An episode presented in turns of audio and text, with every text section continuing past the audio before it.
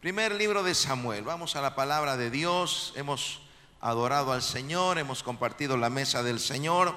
Vamos ahora a nuestro pan espiritual, que es la bendita palabra del Señor. Vamos al primer libro de Samuel, uno de los libros históricos que prácticamente cuenta la historia de Saúl, de David, de Samuel. Primero de Samuel capítulo 17 versículo 1. Dice, los filisteos reunieron sus ejércitos para la guerra, concentrando sus fuerzas en Soco, pueblo de Judá. Acamparon en Efes Damín, situado en Soco y Aseca. Por su parte, Saúl y los israelitas se reunieron también y acampando en el valle de Ela, ordenaron sus filas para la batalla contra los filisteos, con el valle de por medio. Los filisteos y los israelitas tomaron posesiones en montes opuestos. Un famoso guerrero, oriundo de Gat, salió del campamento filisteo. Su nombre era Goliat y tenía una estatura de casi tres metros. Vamos ahora al versículo 17. Vamos al versículo 17. Un día Isaí le dijo a su hijo David, toma esta bolsa de trigo tostado y estos diez panes y vete pronto al campamento para dárselo a tus hermanos. Lleva también esos tres quesos para el jefe del batallón. Averigua cómo les va a tus hermanos y tráeme una prueba de que ellos están bien.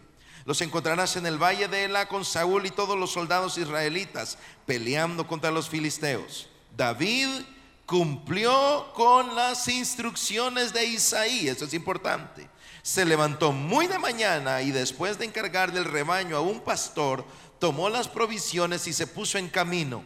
Llegó al campamento en el momento en que los soldados, lanzando gritos de guerra, salían a tomar sus posiciones. Padre bueno, gracias por tu palabra, que tu palabra alimente nuestra fe en esta tarde, Señor. Danos poder, unción, revelación y autoridad para compartir tu palabra. Te lo pedimos en el nombre de Jesús. Amén, amén y amén. Tome su asiento, por favor. Damos gloria a Dios por su palabra bendita y me alegra mucho verles esta tarde acá en la iglesia. Veo realmente el templo bastante lleno. Generalmente en una semana como la que acabamos de tener suele haber una irregularidad en la asistencia, pero no, no ha sido en esta ocasión la, constante. Realmente hemos visto la asistencia muy bien y de hecho esta tarde veo aún mejor la asistencia. Así que dígale al que está a su lado, qué bueno que viniste, dígale, qué bueno que viniste. Dígale, te veo más delgado después de esta semana. Dele eso de premio, hermano, por estar aquí. Y dele palmas de alabanza al Espíritu Santo por esa visión que ese hermano acaba de tener. Tal vez sea profética y no la realidad de hoy. En fin, así me dijo Diego, estaba aquí tocando la guitarra y se me acerca y me dice, mira, te veo más delgado después de estas semanas, en serio, le dije yo a él. Qué bueno verles hoy. Les veo bien, les veo contentos, veo el templo lleno, gloria al Señor. Gracias por su paciencia en, los parqueos, gracias por su paciencia para entrar al templo. Eso es bueno, es parte del ejercicio de nuestro carácter cristiano también. Muy bien, una historia de grandeza y victoria. Acabamos de leer una de las historias clásicas de la Biblia, un personaje icónico, David. ¿Qué personaje, qué hombre, David? Una espada en una mano, el arpa en la otra, un adorador, un adorador y un derribador de gigantes, nada menos. El rey David se le llevó se le llegó a llamar el dulce cantor de Israel, el cantor, el cantante, el salmista, el que componía los poemas y los convertía en canciones, aquel que inventó instrumentos, aquel que restauró la adoración en Israel, alguien que acostumbró a su pueblo a ganar batallas. David salía a la batalla, regresaba con botín de guerra, traía oro, traía perlas preciosas, traía victoria. El pueblo se acostumbró a celebrar con David, las doncellas cantaban cuando, cuando David regresaba de las batallas, las doncellas salían con danzas, cantos y panderos a celebrar la victoria de David. Pero no fue así siempre su vida, no fue tan resplandeciente, no fue su vida tan brillante siempre. David no brilló en todo momento, David brilló porque Dios lo guió a través de la ruta de la grandeza y la victoria esta tarde hay buenas noticias. Dios te guía en la ruta de la grandeza y la victoria para que disfrutes de tu fe y de tu vida cada 24 horas de tu existencia. Dale palmas de adoración, dale palmas de alabanza al Maestro. Dios cambia nuestra historia. David estaba diseñado a la irrelevancia, al, anonimato, a ser un cero a la izquierda y hasta agregaría la frustración. David estaba destinado a la frustración, pero Dios cambia nuestra historia, la transforma, altera nuestro destino y nos pone en la ruta de la grandeza y de la bendición. Dios es poderoso. Lo voy a decir otra vez, Dios es poderoso. Dios tiene un destino glorioso para ti, para tus hijos y para tus hijas. Alguien grite amén a eso. Dios tiene un destino glorioso para tu familia. Dios tiene un destino glorioso para tu casa. Esa es la voluntad de Dios. Dale palmas de la base al maestro. Hablemos entonces del camino hacia la victoria y la grandeza. Revisemos la historia de David, el pastor de Israel. Ahí empezamos. Primero, un enemigo descomunal. Vamos a viajar a lo largo del primer libro de Samuel, capítulo 17. Ahí hay un error. Es el capítulo 17. Es el capítulo, vamos a viajar a través del capítulo 17 del primer libro de Samuel. Vamos a ver, vamos al versículo 4. Primero de Samuel 17, 4. Ok, vamos a volar aquí. 17, 4. Un famoso guerrero, oriundo de Gad. Veamos, un enemigo descomunal un famoso guerrero, oriundo de Gad, salió del campamento filisteo. Su nombre era Goliat y tenía una estatura de casi tres metros. Llevaba en la cabeza un casco de bronce y su coraza que pesaba 155 kilos. Ese es el peso de algunos hermanos aquí, hermano. 155 kilos. Fíjese bien, también era de bronce, como lo eran las polainas que le protegían las piernas y la jabalina que llevaba al hombro. El asta de su lanza se parecía al rodillo de un telar y tenía una punta de hierro que pesaba casi siete kilos. Delante de él marchaba un escudero. Goliat se detuvo ante los soldados israelitas y los desafió. Los desafió. Y los desafió. ¿Para qué están ordenando sus filas para la batalla? No soy yo un filisteo y no están ustedes al servicio de Saúl. ¿Por qué no escogen a alguien que se me enfrente? Si es capaz de hacerme frente y matarme, nosotros le serviremos a ustedes. Pero si yo lo venzo y lo mato, ustedes serán nuestros esclavos y nos servirán. Dijo además el filisteo, yo desafío hoy al ejército de Israel. Elijan a un hombre que pelee conmigo. Al oír que decía el filisteo esto, Saúl y todos los israelitas se consternaron y tuvieron mucho miedo. El primer libro de Samuel capítulo 17 nos presenta un campo de batalla. Gracias, Michelle, excelente. Un campo de batalla, nos presenta un campo de batalla. Hay un monte donde está Israel, hay otro monte donde están los filisteos, dos ejércitos. En el centro hay un valle. El valle será testigo de una batalla épica, del punto de partida de algo glorioso, de algo grande. Y se nos presenta a un gigante, nos presentan al contrincante. Lo primero que se nos dice es un gigante de tres metros, es un héroe de guerra sus armas eran descomunales y devastadores. Las armas de Goliat no herían, las armas de Goliat despedazaban. Las armas de Goliat hacían pedazos los cuerpos. Las armas de Goliat no simplemente era una espada o era una lanza o era una jabalina. El que entrara en contacto de esas armas quedaría partido en pedazos. Eran armas descomunales, eran armas que desgarraban, arrasaban, partían a sus enemigos. Se nos dice el peso de sus armas y las características de su armadura para guiarnos a una conclusión fundamental. Goliat era alto era fuerte. Goliat era un gigante.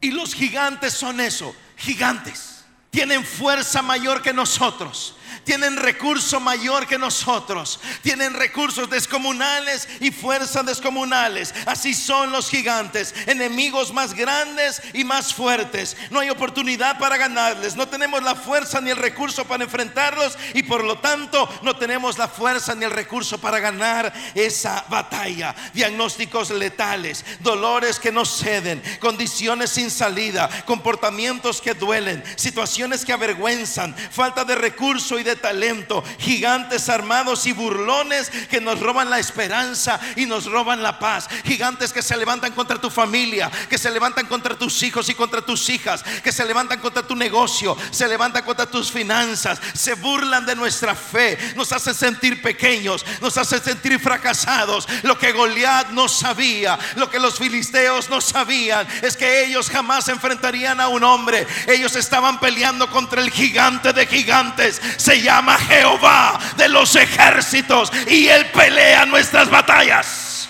Dale palmas de alabanza al maestro.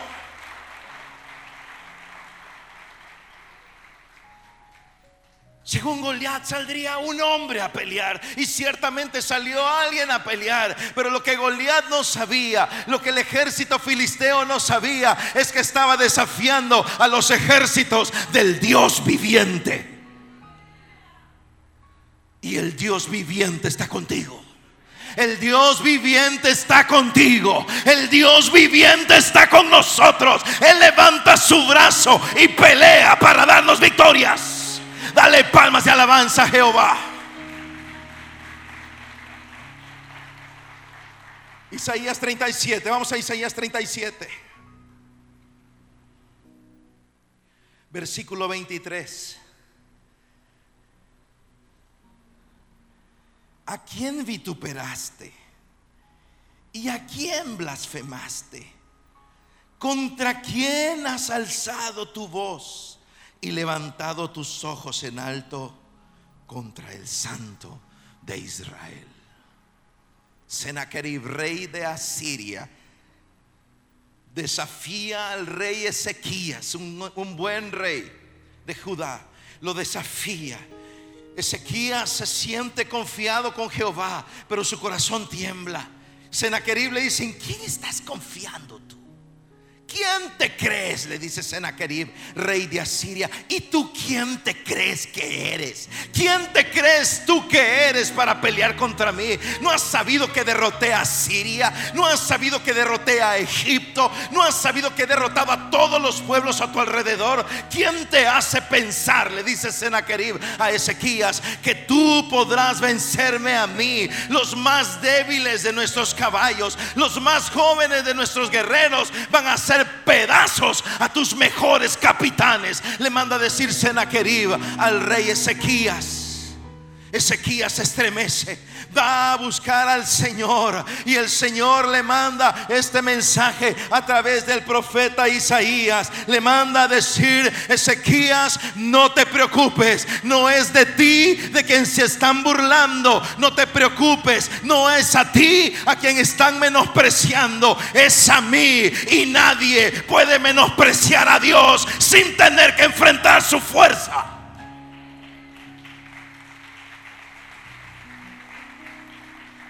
¿Quién se burló de ti? ¿Quién maquina pensamientos para dañarte? ¿Quién maquina ideas para destruirte? ¿Quién maquina desde temprano en la mañana hasta el final del día para destruirte? ¿Es un compañero en el trabajo? ¿Es un compañero en la escuela? ¿Es alguien que te está haciendo bullying? ¿Es alguien que se está riendo? ¿Es alguien que te tiene envidia? Te tengo buenas noticias en esta tarde. No es contra ti con quien están peleando, es contra Jehová de los ejércitos y él nunca ha perdido una batalla. Así que dé un paso al frente de ese Goliat. Porque Jehová extenderá su vaso, su brazo fuerte para darte la victoria. Zacarías capítulo 4. Diablo loco, piensa que te puede derrotar pero Dios está contigo. Zacarías 4, versículo 6. Entonces respondió y me habló diciendo, esta es palabra de Jehová a Zorobabel que dice, no con ejército ni con fuerza, sino con mi espíritu, ha dicho Jehová de los ejércitos.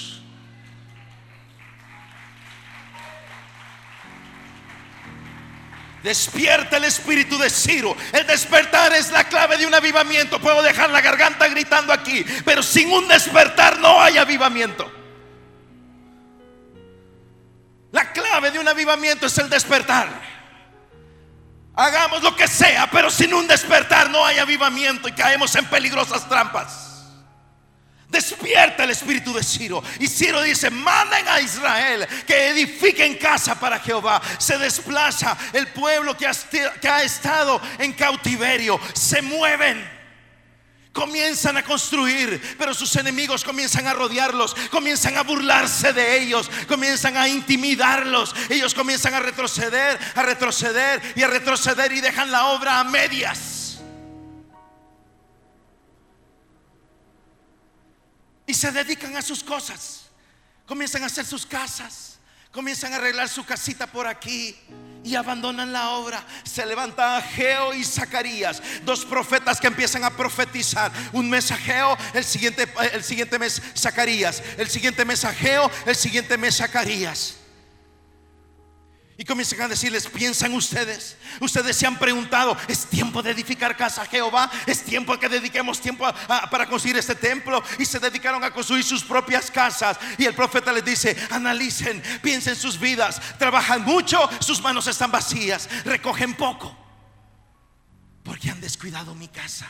Zorobabel el líder, Josué hijo de Josadac el sumo sacerdote, comienzan a, enfocarse, le reúnen a los líderes de Israel, comienzan a edificar casa una vez más para el Señor. El Señor comienza a prosperar la obra y sus enemigos vuelven a levantarse y vuelven a intimidarlos y vuelven a decirle, tú no vas a poder, tus hijos se van a perder, tu hija se va a perder, tu matrimonio se va a perder, tu empresa se va a perder, tu vida se va a perder. La única solución que te queda es matarte, como me lo dijo un hombre hace un par de semanas atrás. Lo único que me quedaba era un arma para quitarme la vida.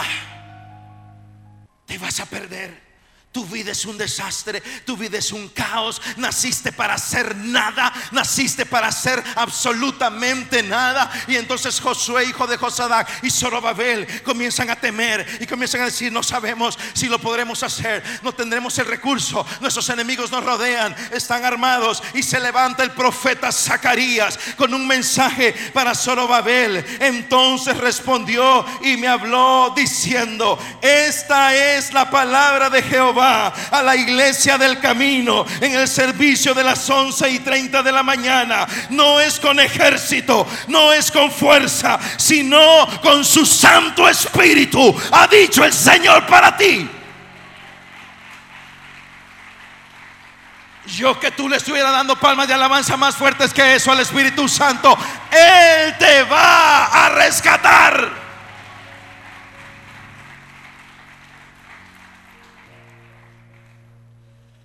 Pobre Goliat, él pensaba que era fuerte porque se medía con humanos.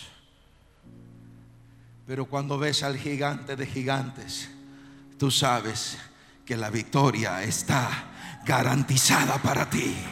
Lo voy a decir otra vez. La victoria está garantizada para nosotros. Alguien dé un grito de júbilo en esta casa ahora. Dale palmas de alabanza al Espíritu Santo. El perfil de Goliat era espectacular. Veamos el perfil de nuestro amigo David. Después de presentar el perfil de Goliat, se nos presenta el perfil de David. No parecía ser la persona idónea para el puesto. Su perfil no era el apropiado para solventar la situación. Primero de Samuel 17, versículo 12.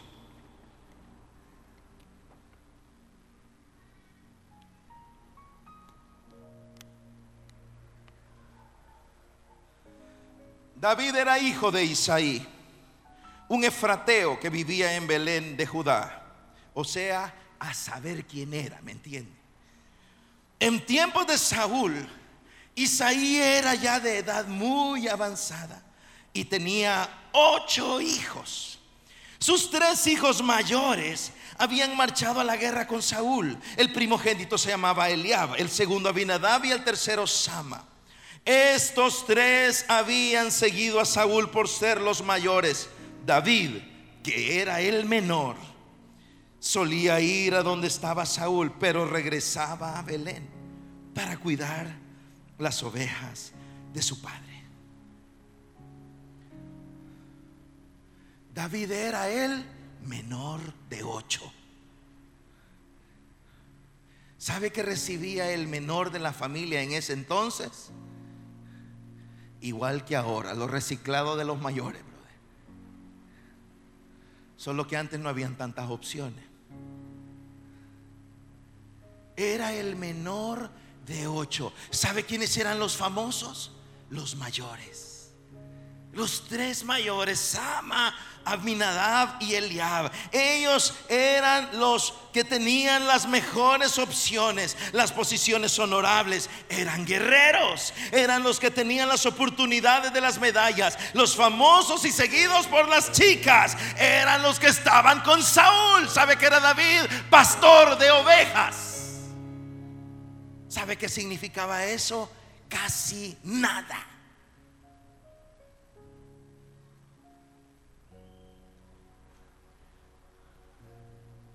La parte emocionante de la vida no la vivía David. Él estaba con un rebaño cada día de su vida. Y lo único que él aspiraba a escuchar en su día era esto. Me eso era lo más emocionante hasta que aparecía un oso y un león y él se levantaba y lograba arrebatar a ese oso y a ese león. Lo que el pastor de ovejas no sabía es que esa experiencia allí en la soledad, siendo un don nadie, sin cámaras, sin redes, sin recursos y sin nada, lo estaba preparando para el camino de la grandeza. Así que no te preocupes si no tienes las cámaras, si nadie te está viendo, si nadie está ahí. Asegúrate que la mirada más importante esté sobre ti. Es la mirada del Dios de los cielos y de la tierra. Es lo único que vale. Ah, David cuidaba las ovejas. No era emocionante cuidar las ovejas. No había nada espectacular en ser el pastor de las ovejas de papá sin fama, sin relevancia, sin oportunidades. La posición ideal para la frustración y el resentimiento. Aquí estoy con ovejas. A veces voy donde está Saúl, pero me regreso de nuevo a las ovejas. Mis hermanos están allá, ellos están bien, ellos están felices. Tienen un montón de contactos que les están que en su WhatsApp. Tienen un montón de likes en sus, en sus, en sus, en sus publicaciones. Y el único like que tú tienes es el tuyo. Voy a, voy a empezar esta, esta ola. Y le da like y hasta ahí llegó la ola, bro.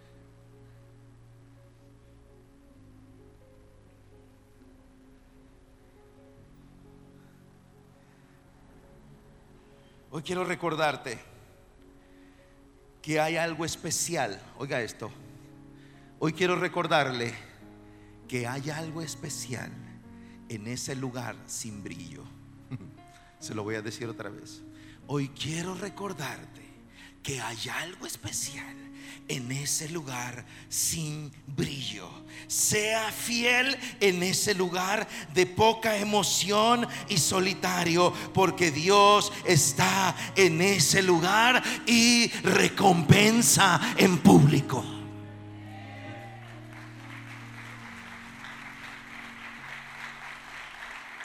Así que descanse. Mire, yo recuerdo cuando empezamos esta jornada de avivamiento en el año 2001, ya hace rato, ¿verdad? Recuerdo que platicando una vez con el pastor John, yo le decía, pastor, este mensaje es, fuerte y es complicado. Él, ha sido un mentor en mi vida, el pastor John. Pastor John Coller. mire, la gente le choca esto. Y él me dice, mire, pastor Carlos, porque le decía, mire, Creo que se van a cerrar puertas, en lugar de abrirse puertas, se van a cerrar puertas a la predicación. Y él me dijo esto, pastor, le voy a decir algo. Dios conoce su teléfono, me dijo.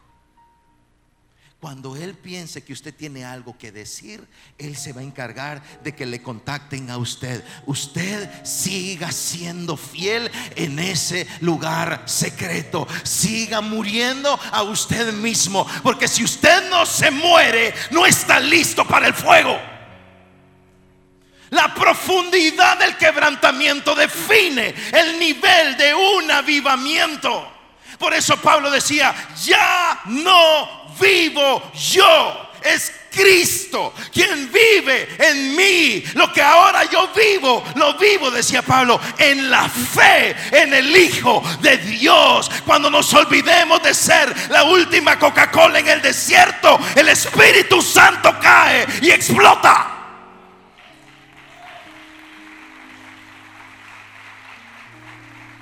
Iglesia del camino. Lo que se te ha dado es mucho. ¿Qué vas a hacer con eso?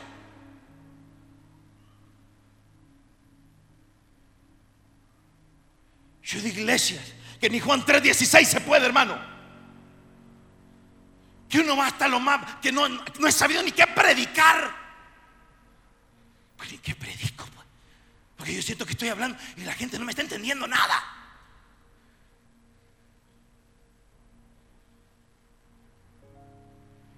Esta congregación se le alimenta con pan fresco del cielo para que tu espíritu se mantenga fornido, para que tu espíritu se mantenga fuerte, para que tenga las defensas espirituales para contrarrestar los dardos del enemigo. Levántate y resplandece. Ha venido tu luz, brilla.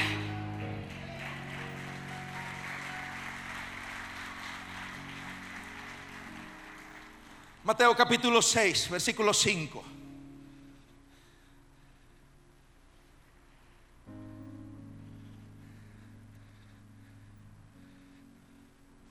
Un día encontré tirado en la bodega de una librería un libro que se llama ¿Por qué no llega el avivamiento de Leonard Ravenhill? Eso es duro. Si piensa que esto es duro, no, eso es duro de esos libros que están aventados, nadie los quiere leer. Y entendemos por qué no llega el avivamiento. El avivamiento no es algo que yo voy a crear. Mateo capítulo 6, versículo 5. Y cuando ores, no seas como los hipócritas. Palabra fuerte, ¿verdad? Diga conmigo hipócrita. Fuerte no seas como los hipócritas porque ellos aman el orar en pie en las sinagogas y en las esquinas de las calles para que sean vistos de los hombres. De cierto os digo, ya tienen su recompensa. Pausa. Hay gente que le encanta exhibirse. Dígale que está a su lado, hoy no vinieron eso, dígale, están en la playa, dígaselo, dígaselo.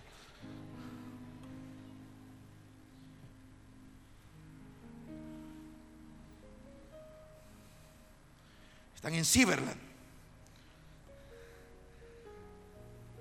De ahí nosotros, ah, ya saliendo que ya nos vamos para allá, para Altagadá y todo eso. Métase una buena sopa de gallina y dele ahí al zapato a ver qué pasa, brother. Hasta los demonios salen ahí, es una buena oportunidad. Jesús dice, ustedes no sean hipócritas. Ok, ¿Qué define Jesús como hipócrita? ¿A quién está definiendo el maestro como un hipócrita? Jesús dice, un hipócrita es alguien que le gusta exhibirse. Se para en las esquinas y levanta las manos y hace aquí y hace allá y se tira por aquí y se tira por allá. Hipócrita, dijo Jesús. Uh. Esa pedrada pasó como por aquí, ¿verdad?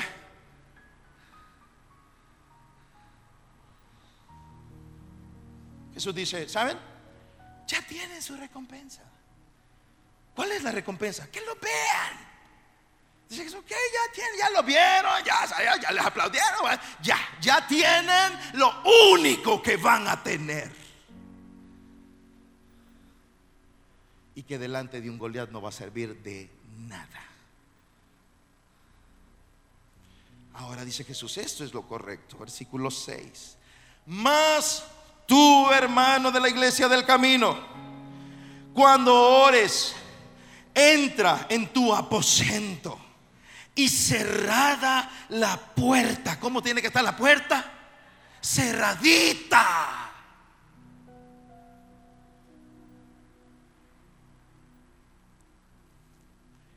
Ora a tu Padre. Y aquí vienen los verbos importantes. Ora a tu Padre que está en secreto. Y tu Padre que ve en lo secreto te recompensará en público. Vamos a darle palmas de alabanza al Espíritu Santo por eso. Así que no me le tenga miedo a ese lugar sin brillo y opaco, porque el que está ahí es tu Padre Celestial. Él está en lo secreto, Él ve en lo secreto y te va a recompensar en frente de tus hijos, en frente de tus hijas, en frente de tu esposo, en frente de tu esposa, en frente de los estudiantes, en frente de los empleados, en frente de tus colegas, porque Él es fiel y verdadero. Dale palmas fuertes y alabanza. Ahí estaba nuestro querido amigo, el pastor de ovejas, Davidito. Eliab allá, Abinadab allá, Sama allá, haciendo nada, temblando. Nuestro querido David, el menor de los ocho, con un arpa es la fortaleza de mi vida. ¿De quién temeré? El Señor es mi pastor. Nada me faltará. Se estaba preparando. Ese es el camino de la grandeza y la victoria. Allí, en tu madrugada, en tu cuarto, en tu sala, tú solo Aquí en la casa de Dios tú solo, tu familia no quiso venir. Ahí, ahí, Ahí es entrenado, ahí peleas, ahí aprendes a pelear batallas, ahí aprendes a luchar. Mire, yo cada vez estoy, estoy eh, confirmando algo, nada tan importante que enseñarle al pueblo de Dios a pelear sus batallas, nada tan importante como enseñarte a ti a pelear por los gigantes y no que venga alguien a pelear por ti, no que alguien venga a orar por ti, porque lo que tú necesitas para la victoria no es al pastor Carlos Navas ni a ningún otro ministro, lo que necesitas necesitas para la victoria, ya lo tienes. Es el Espíritu Santo.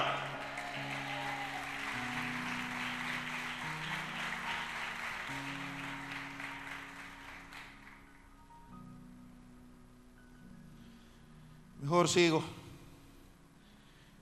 Compare, comparemos la fuerza y las armas de David con las armas y la fuerza de Goliat. Volvamos a primero de Samuel capítulo 17. Primero Samuel 17, 38. ¿Se acuerda de todo el, de todo el arsenal del Goliat, verdad? ¿Se acuerda de cómo era la, fuerza de Goliat? Tres metros, las polainas, seis kilos de lanza, o sea, tú sabes. Veamos ahora a David, veamos a Davidcito. Primero Samuel 17, 38. Luego Saúl vistió a David con un uniforme de campaña, o sea, de guerra, una armadura. Le entregó también un casco de bronce y le puso una coraza. No tenían las dimensiones de la de Goliat, le puso la de él, la de Saúl. David se ciñó la espada sobre la armadura e intentó caminar, pero no pudo porque no estaba acostumbrado. No puedo andar con todo esto, le dijo a Saúl. No estoy entrenado para ello. De modo que se quitó todo aquello. Y entonces fue a tomar sus armas. Versículo 40. Tomó su bastón, fue al río a escoger cinco piedras lisas y las metió en una bolsa de pastor. Luego, onda en mano, se acercó al filisteo. ¿Qué le parece eso? Hagamos el cuadro comparativo, las armas de Goliat, el tamaño de Goliat, la fuerza de Goliat, la lanza de Goliat, la espada de Goliat, el casco de Goliat, la cota de malla de Goliat. Y el David le ponen lo de Saúl que debe haber sido una tercera parte de lo del peso de Goliat, y el brother no pudo ni caminar. Le pusieron la armadura, le pusieron el casco, le metieron la espada, le pusieron todo y empezó. Dijo, no puedo. Dijo, yo no estoy entrenado para esto. Estas no son mis armas. No he sido entrenado con estas armas. Así que se comenzó a quitar todo y quitó todo y quitó el casco y dejó la espada y se quitó la coraza y se quitó las polainas y se quitó todo el armamento. dijo, ya voy, ya vengo, voy por mis armas. Fue a agarrar un bastón, agarró cinco piedras y una onda y se fue a enfrentar a un campeón de guerra. ¿Qué le parece?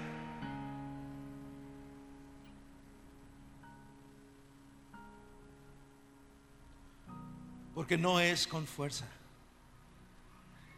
no es con espada, es con su Santo Espíritu, ha dicho el Señor.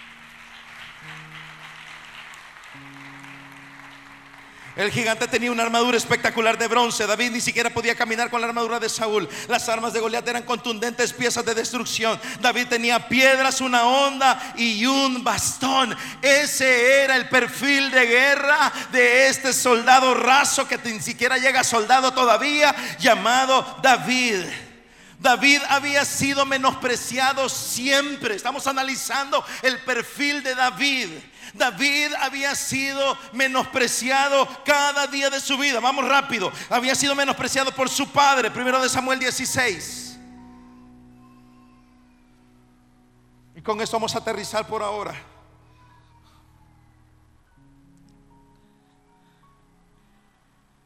Primero Samuel 16, versículo 10. Isaí le presentó a siete de sus hijos. Pero Samuel le dijo, el Señor no ha escogido a ninguno de ellos. Son estos todos tus hijos. Queda el más pequeño, respondió Isaí. Pero está cuidando el rebaño. Manda a buscarlo, insistió Samuel, que no podemos continuar hasta que él llegue. ¿Qué sucedió? Dios le da una orden al profeta Samuel, que ha estado llorando por Saúl Samuel ha estado llorando por el rey Saúl porque se ha descarriado. Dios le dice, ya deja de estar chillando por Saúl. Levántate porque me vas a ir a ungir a un rey de Israel en la casa de Isaí en Belén. Samuel se destina hacia la casa de Isaí. Llega a Belén Efrata. Toca la puerta en la casa de Isaí. Isaí abre la puerta. Está el Samuel, el profeta Samuel ahí. Y le dice, he venido a ungir un rey de tus hijos. los ojos de Isaí se abrieron así, carita de WhatsApp pero la que tiene dólares.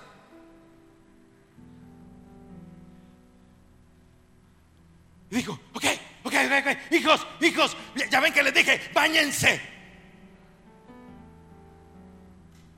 Dígale a su hijo, ya ves, bañate temprano, no te la vas a perder, dígale. Ya, ya sale, ok, ya, y esta ahora, y ahora está Isaí, y aquí está Samuel, y comienza, ok, tiene que ser, tiene que ser entre los tres primeros. Los tres primeros son las estrellas de la casa, son los rockstar.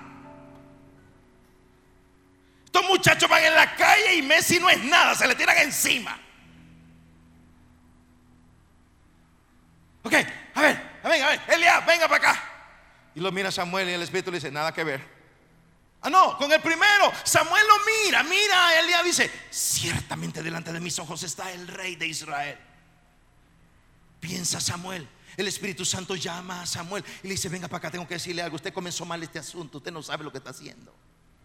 Le voy a explicar cómo se hacen estas cosas. Le voy a decir algo. El hombre mira lo que está enfrente de sus ojos y se impresiona. Es lo que le viste? Los ojos le viste, los bíceps. es lo que le vio? El cabello, la cintura. Es que bien lindo. Es un demonio, hija. Legión le llaman en el cielo.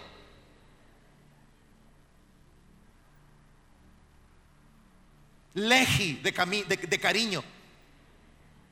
Ya no le diga el nombre, Legi, dígale.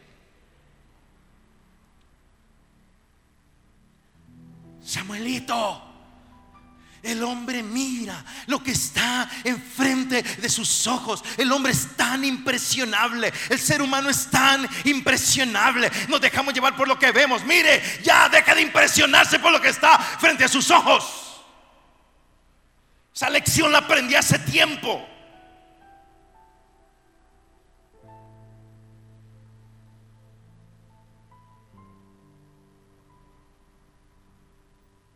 Leía un día de estos, hablando de este tema de las comparaciones que hacemos en, las redes. Y esta semana es letal con eso. Esta semana es letal porque, ay, mira, ay, mira, se fue a la playa, ay, se fue para las ruedas. Y mira lo que está con el lote loco se está comiendo. Y mira que, están envidiando. Mira, anda con la familia, mira cómo se divierten.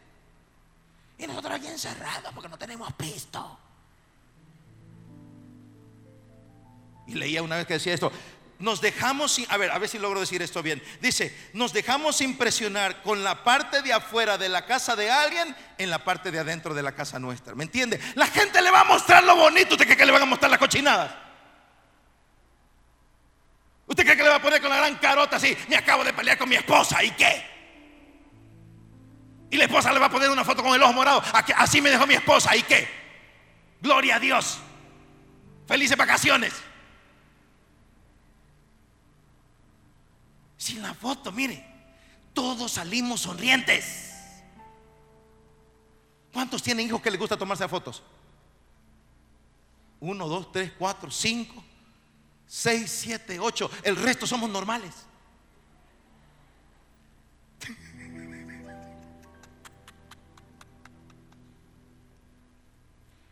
¿Pero cómo salen en la foto?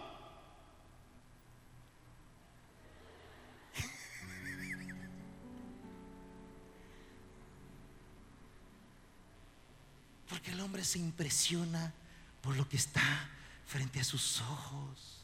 Y Dios le dice, Samuel, Samuel, deja de impresionarte porque lo viste alto, porque lo viste fornido, porque lo viste fuerte, lo viste vigoroso, lo viste enérgico, pero no tiene corazón de rey, no tiene un corazón conforme al de Jehová, porque Jehová no mira lo que está delante de los ojos, Jehová mira el corazón, Samuel.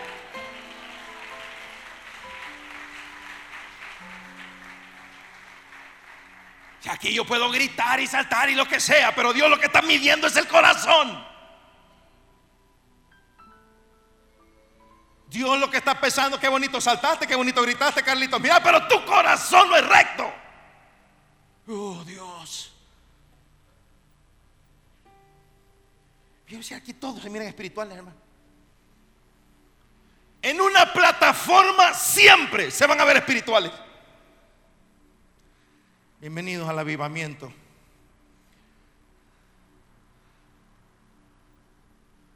¿Cómo se llamaba este brujo en el libro de los Hechos que confrontó Pedro y Juan?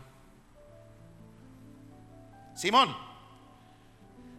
La gente de Simón era un mago y hacía cosas mágicas, espectaculares, extraordinarias. Y la gente decía, es el gran poder de Dios. Pregunta, ¿era el gran poder de Dios? No era, pero eso era lo que la gente decía. Y le digo algo, sigue pasando. No cree que ya dejó de pasar, no sigue pasando. Esta fue, una de las primeras lecciones que aprendí del avivamiento hace 20 años. Esta fue una de las primeras lecciones a través de la vida de este hombre, Simón. Cuando confrontó a Pedro Simón le dice, porque Pedro ponía las manos y la gente recibía el Espíritu Santo. Y Simón le dice, ¿cuánto tengo que pagar para poder hacer esto? Y Pedro le dijo, muérete con tu dinero, porque piensas que el poder del Espíritu de Dios se puede comprar. Ve y arrepiéntete porque tu corazón no es recto delante de Dios. Uh, y me tumbó al suelo. Simón, dice la Biblia que Simón Ah, Dios oyó el mensaje. ¿Quién predicó en Samaria? Ya los años, brother. el que predicó, ya me voy a acordar. Oyó el mensaje. Dice el texto, oyó el mensaje, se convirtió Simón, aceptó a Jesús Simón y se bautizó Simón, era Felipe, y siempre andaba con Felipe. ¿Sabe qué hizo Simón? Oyó el mensaje de Felipe y levantó la mano, pasó al frente, se bautizó en agua y no, óigame, óigame, no se le despegaba al pastor. Felipe, no se le despegaba. ¿Sabe cuál es el problema? Que su corazón nunca cambió. A pesar de todo eso, Pedro le dice, tu corazón no es recto. Ya hiciste todo lo que el manual dice, pero no has cambiado. El fruto de un avivamiento es transformación y movilización. Ya nos vamos. Dígale que está a su lado. aguanta un poquito más.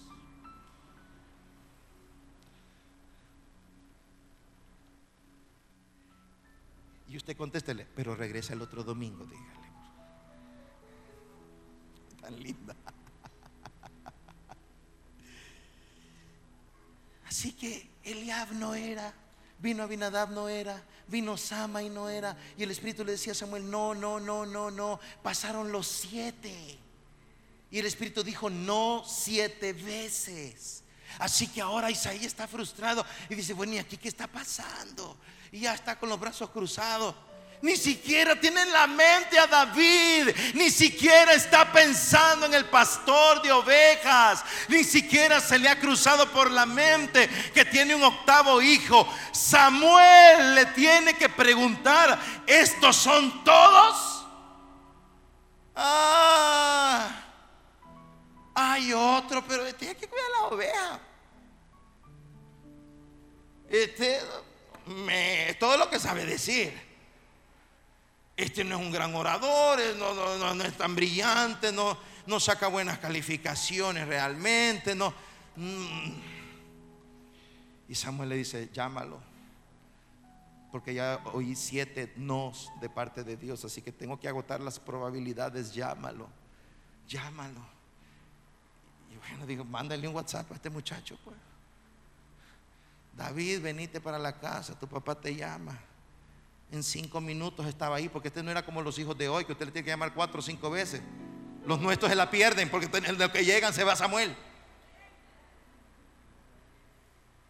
Llegó y nomás entró. El espíritu golpeó al espíritu de Samuel y le dice: Úngelo, delante de tus ojos está el próximo rey de Israel, conforme a mi corazón. ¡Wow!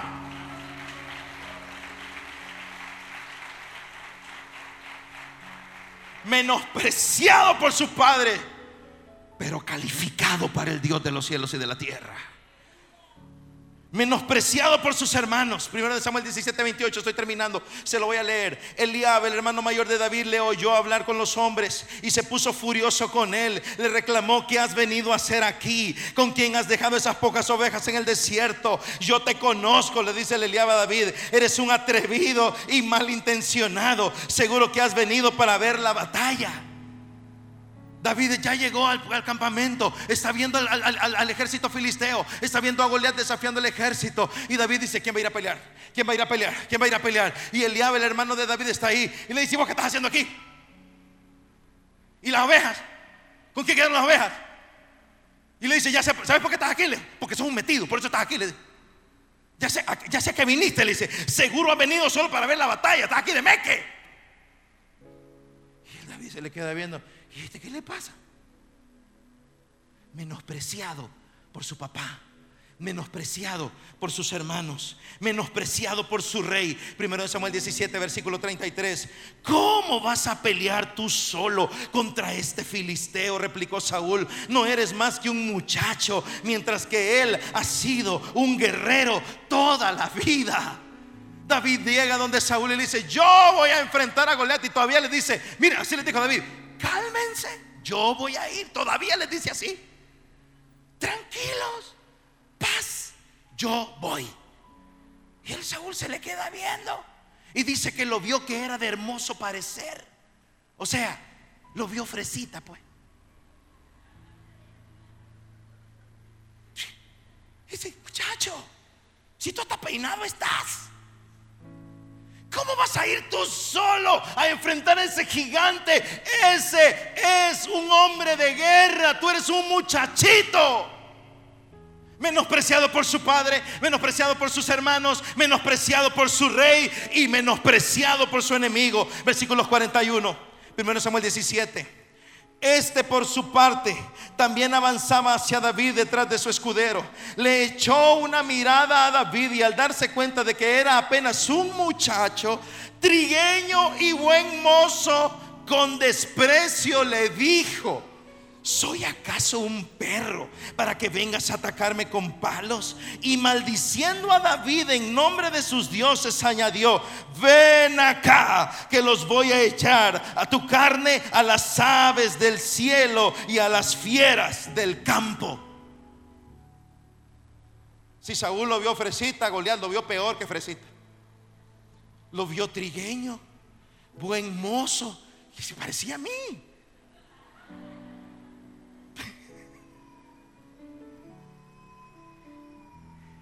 Y lo menospreció. Y dijo, esto es todo lo que tiene Saúl. Me manda un muchacho que ni siquiera es un guerrero, que nunca en su vida ha levantado una espada. Yo que soy el campeón, el paladín, de toda la tierra filistea, muchacho, ven para acá. Hoy voy a entregar tu carne a las aves de rapiña. Te maldigo, David. Lo maldijo por sus dioses, los dioses filisteos. Goliat maldijo a David en nombre de los dioses filisteos. Con razón, el salmista escribió allá en el libro de los cantos, en el himnario de la Biblia, escribió esto, maldigan ellos, pero bendíceme tú, oh Jehová, de los ejércitos. Había recibido la maldición de Goliat, pero cuando Dios te bendice, supera toda maldición.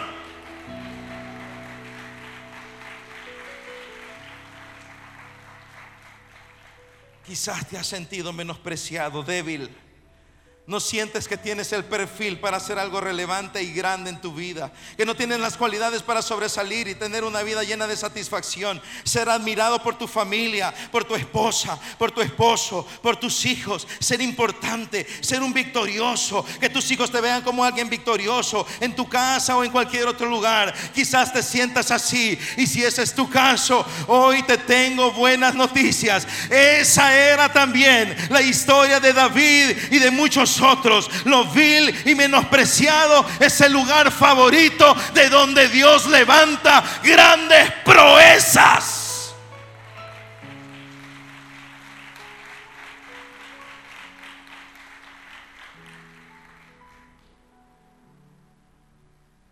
Goliat tenía el perfil ganador. David tenía el perfil perdedor pero Jehová ganó la batalla.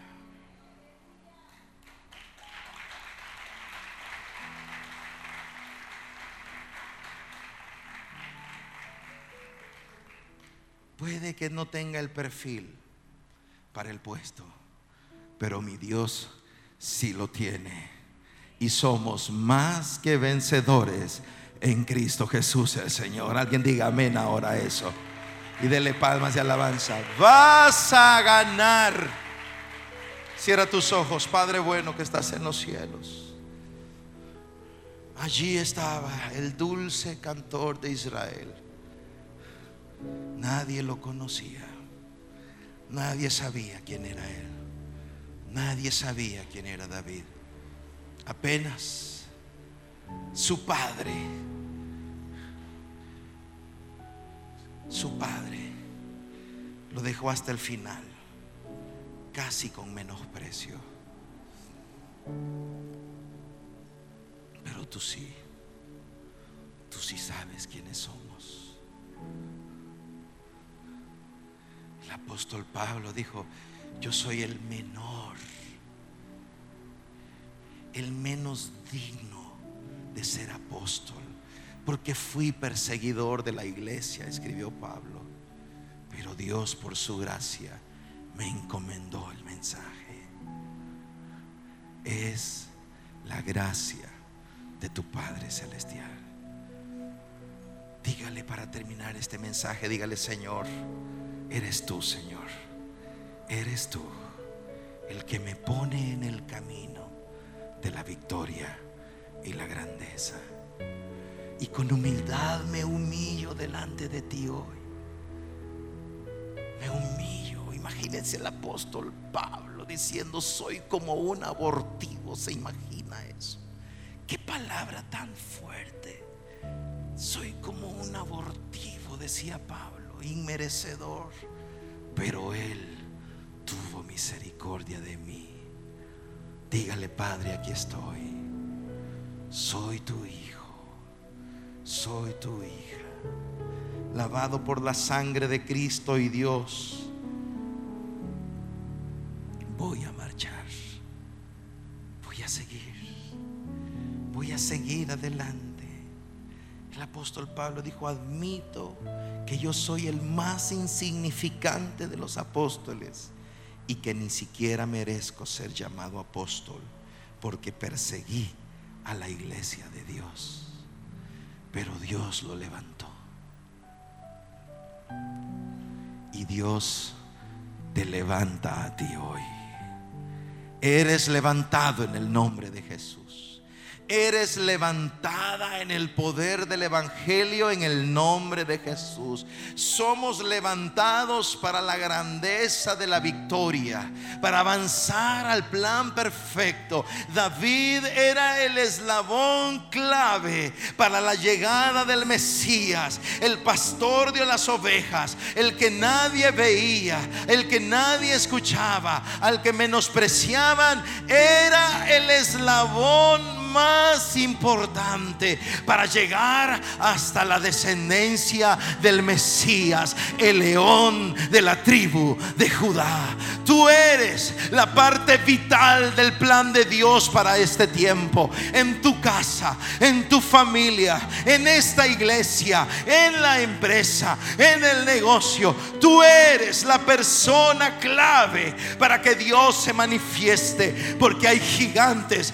que deberán ser derrotados. Y te tengo noticias. El único que tiene la unción para derribar esos gigantes eres tú. Tú el que tiene la unción para derribar ese gigante en tu casa, para derribar ese gigante en tu hijo, para derribar ese gigante en tu hija, para derribar ese gigante en tu matrimonio, para derribar ese gigante en las finanzas. Dios te ha levantado a ti. Y esta es una palabra profética para tu vida.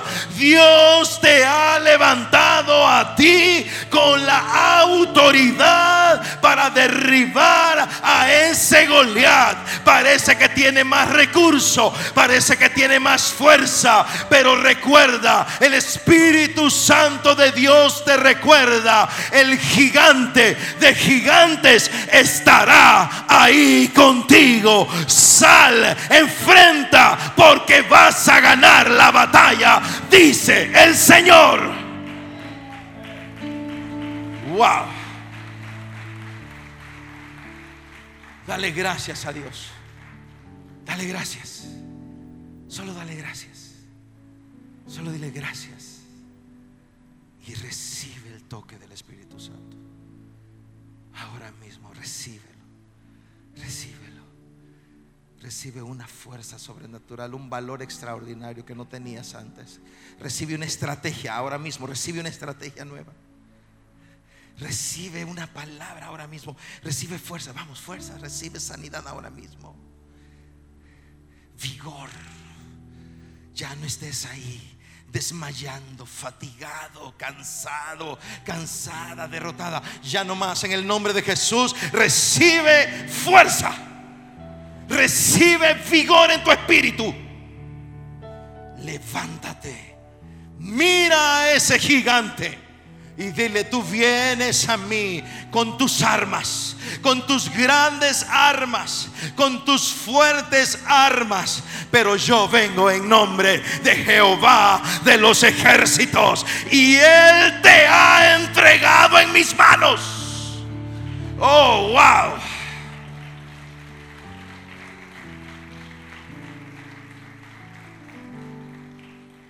Y dile en el nombre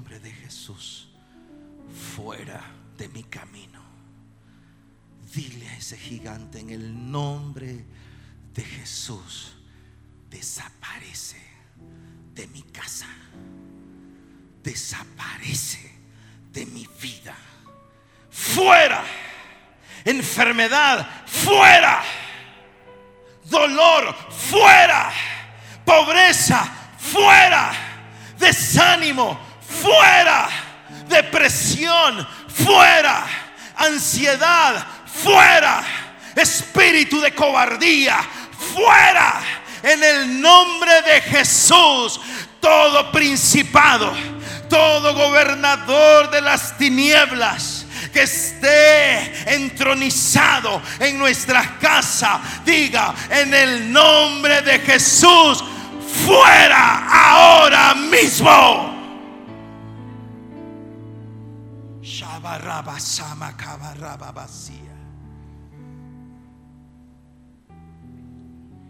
Y en el nombre de Jesús, me hay una unción tan fuerte. No tiene idea, me cuesta sostener este micrófono.